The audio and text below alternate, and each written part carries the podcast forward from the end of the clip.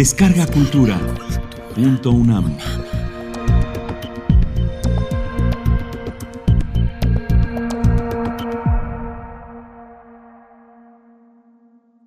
Shere Sade, de Rosa Beltrán. Tengo un amante 24 años mayor que yo que me ha enseñado dos cosas. Una, que no puede haber pasión verdadera si no se traspasa algún límite. Y dos, que un hombre mayor solo puede darte dinero o lástima. Rex no me da dinero, tampoco lástima. Por eso dice que nuestra pasión, que ha rebasado los límites, corre el peligro de comenzar a extinguirse en cualquier momento. Noche primera. Hasta antes de conocerlo, yo había asistido a dos presentaciones de libros y nunca había ocurrido nada, lo cual es un decir, porque bien mirado, cuando no ocurre nada es cuando realmente están ocurriendo las cosas. Y esa vez ocurrieron del siguiente modo. Yo estaba sola, en medio de un salón atestado, preguntándome por qué había decidido torturarme de esa forma, cuando me di cuenta de que Rex, un famoso escritor a quien solo conocía de nombre, estaba sentado junto a mí. Cuando terminó la lectura del primer participante, aplaudí. Acto seguido, Rex levantó la mano, increpó al participante, volvió a acomodarse en su asiento. Con pequeñísimas variantes, esta fue la dinámica de aquella presentación. Se leían ponencias, se aplaudía y Rex alababa o destrozaba al hablante, comentando siempre con alguna de las grandes figuras que tenía cerca. Alguien leía, Rex criticaba, otro más leía, Rex criticaba, yo aplaudía. Si el minimalismo es previsibilidad y reducción de los elementos al menor número de variantes posible, esa fue la presentación más minimalista en la que he estado. Terminada la penúltima intervención a cargo de una autora feminista, Rex criticó, yo aplaudí, fui al baño. Lo oí decir que la estupidez humana no podía caer más bajo. Al regresar, antes de que se diera por terminado el acto, Noté que Rex tenía puesta la mano abierta sobre mi asiento y distraído conversaba con alguien. Cuando señalé el sitio en que había estado sentada y en el que ahora su mano, autónoma y palpitante, aguardaba como un cangrejo, Rex clavó la mirada en mí y dijo, la puse ahí para que se mantuviera caliente. Dos horas después, estábamos haciendo el amor, frenéticamente. Así se dice, frenéticamente también enloquecidamente. En el amor todos son frases prestadas y uno nunca está seguro de decir lo que quiere decir cuando ama. Pero cuando uno quiere con todas sus fuerzas no estar allí y no puede hacerlo, ¿cómo se dice? Noche tercera. Lo primero que tengo que admitir es que no sé muy bien en qué consiste el decadentismo nihilista, porque nunca antes de conocer a Rex me lo había planteado. Según él, ese término define a la generación X, la más decadente y desdichada de las generaciones de este siglo, a la que desafortunadamente pertenezco. Yo no hice nada para pertenecer a ella, pero si quisiera ponerme en el plan en el que según Rex debiera, podría arrepentirme solo de un hecho, haberme sentado junto a él, un escritor tan famoso, en una presentación de libros. La regla de oro entre los asistentes a este tipo de actos es que nadie se involucre con nadie y que las amistades, si es que prospera alguna, estén cimentadas en el más puro interés. Te doy, me das. Te presento, me presentas. Te leo, me lees. O en el descuido. Rex dice que toda relación que no provenga del alcohol es falsa. Noche séptima. Hoy Rex y yo decidimos algo muy original, que nadie nunca se había amado como nosotros. Y para confirmarlo, usamos las frases que usan todos los amantes. Un solo ser en dos cuerpos distintos. Dos almas gemelas entre una multitud de extraños. Cien vaginas distintas y un solo coño verdadero. Noche décima. Ocurrió desde la primera vez pero me había olvidado de contarlo. Estábamos en el momento culminante, haciendo el amor frenéticamente, como he dicho, y de pronto el cuarto se nos llenó de visitas. La primera que llegó fue la extremadamente delgada de cintura.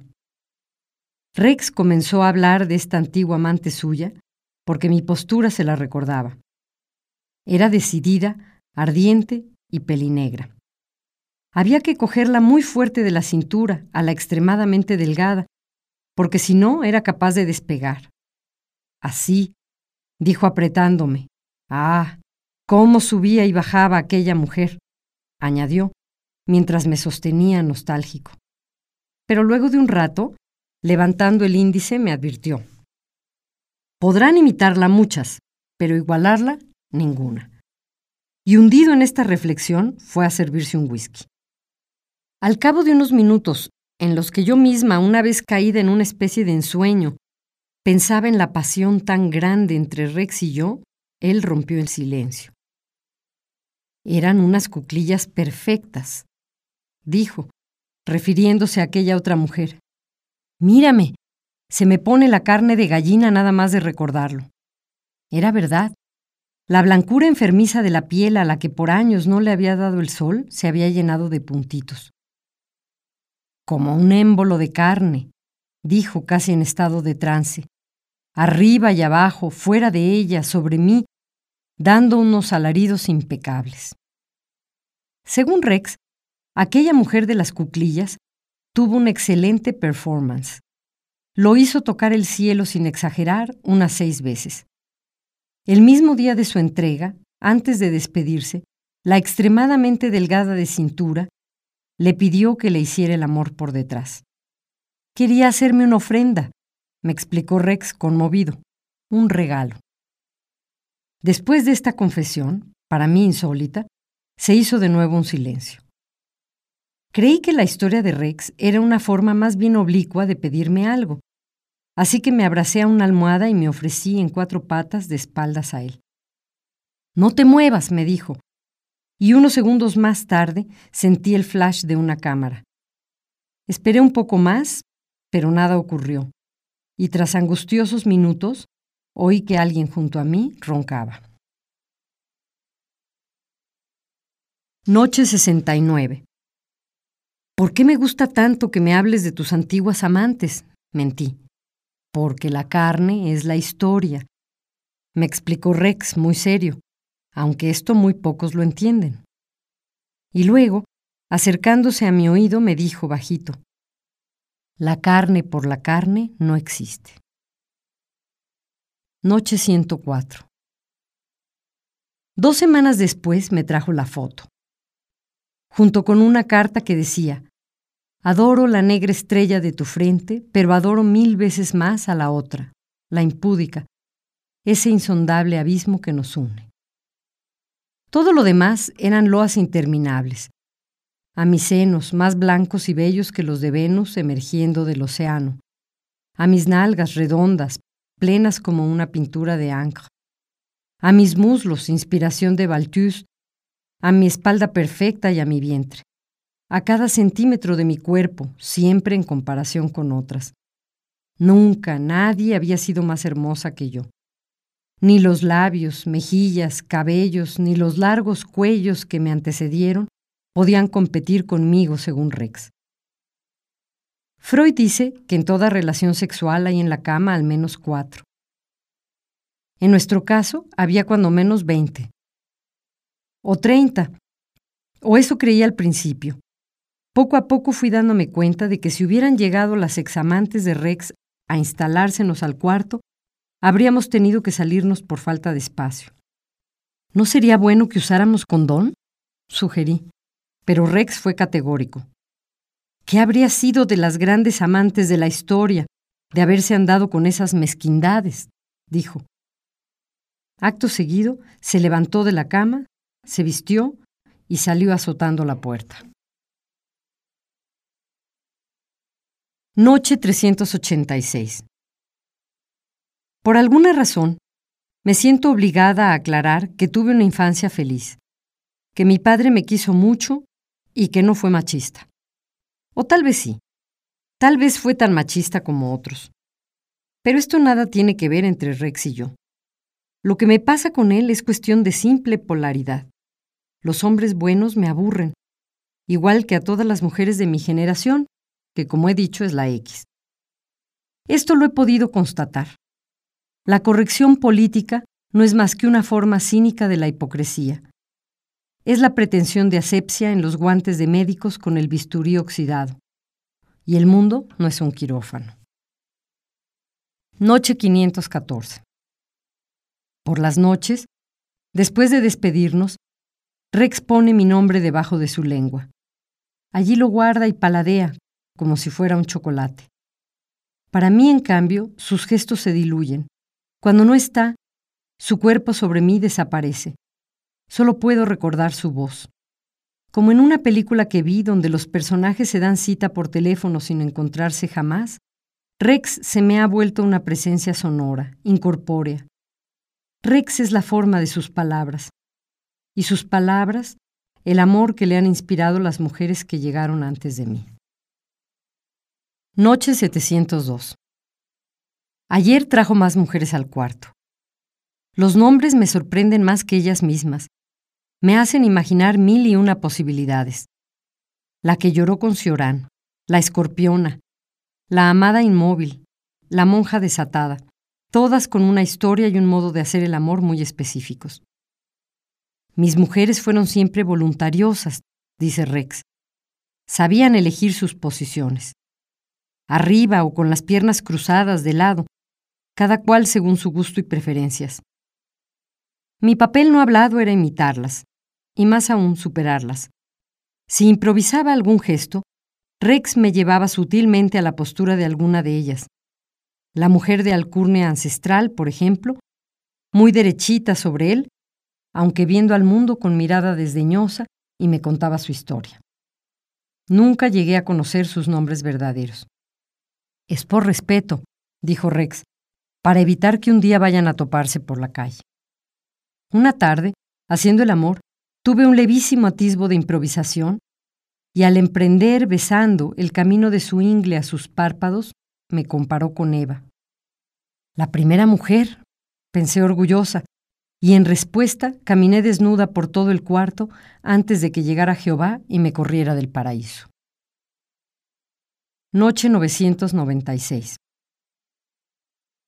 Había perdido la cuenta de la frecuencia con que nos veíamos, dada la relatividad con que había empezado a transcurrir el tiempo, y a que los caprichos de Rex habían crecido, como es lógico. Para llevarlos a cabo, comenzó a posponer sus viajes y conferencias, lo que no era poca cosa, dados los ingresos que percibía, o más bien que dejaba de percibir por estar conmigo. Inventaba pretextos cada vez más inverosímiles para no llegar a las citas, para estar lejos de su familia, y comenzó a ejercer sus funciones amatorias como un corredor de bolsa de Wall Street, a tiempo y de modo implacable. Yo era su amante, dijo, se debía a mí. ¿Qué otra cosa podía hacer sino corresponder con el mismo fervor a semejante entrega? De la noche a la mañana, me vi obligada a superar las cuclillas de la extremadamente delgada, a sostener las piernas en vilo por horas, como la escorpiona, a perfeccionar los tiempos de la rana o a quedarme quieta de perfil como la cucharita de canto. Más frecuentemente, sin importar mi cansancio, debía moverme con frenesí extremo, agitando la melena al viento, como la medusa de ayer, la amante que más trabajo le había dado olvidar. Junto con los efectos de mi gimnasia amatoria, debía soportar el hambre por horas, incluso días completos, pálida y ojerosa, sostenida solo del comentario de Chateaubriand de que la verdadera amante ha de resistir los embates como una ciudad en ruinas. Por si esto fuera poco, uno de los días en que habíamos hecho el amor durante horas, sin dar tregua a los días anteriores, Rex decidió prender la tele del cuarto de hotel donde nos citábamos. Casi muero de espanto al ver el estoicismo con que Sharon Stone, totalmente desnuda y sentada sobre su amante, se ponía una corbata alrededor del cuello y sin dejar de moverse aguantaba la respiración mientras él, hundido en el más puro gozo, la estrangulaba durante el coito. Déjale ahí, dijo Rex sirviéndose otro whisky. No vayas a cambiarle. Y luego mirándome con intención. Así luego podemos tomar algunas ideas. Me levanté como pude, y adolorida caminé al servivar. Me explicó lo que haría conmigo cuando entrara al baño, cuando me agachara, intentando inútilmente vestirme, cuando horas después me durmiera. No habrá tregua, advirtió. Tomé una lata de Coca-Cola y la acerqué a mi oído. A través de ella pude oír el bombardeo virtual de una ciudad imaginaria. Noche mil y una. Ayer, por la tarde, quise ponerle un ultimátum. O ella soy yo. Fue un momento de desesperación, lo reconozco. Estaba agotada de competir contra otras, quería ser amada por mí. Pero si tú las contienes a todas, dijo Rex emocionado. En ocasiones como esta, siento que no puedo defraudarlo. Lo peor que puede ocurrir es que llegue el día de mañana y que yo, solícita, me vea obligada a superar el placer de las noches anteriores.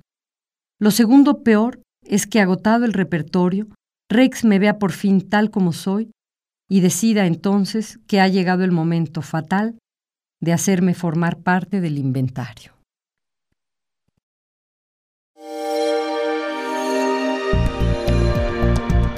Descarga Cultura. Punto UNAM.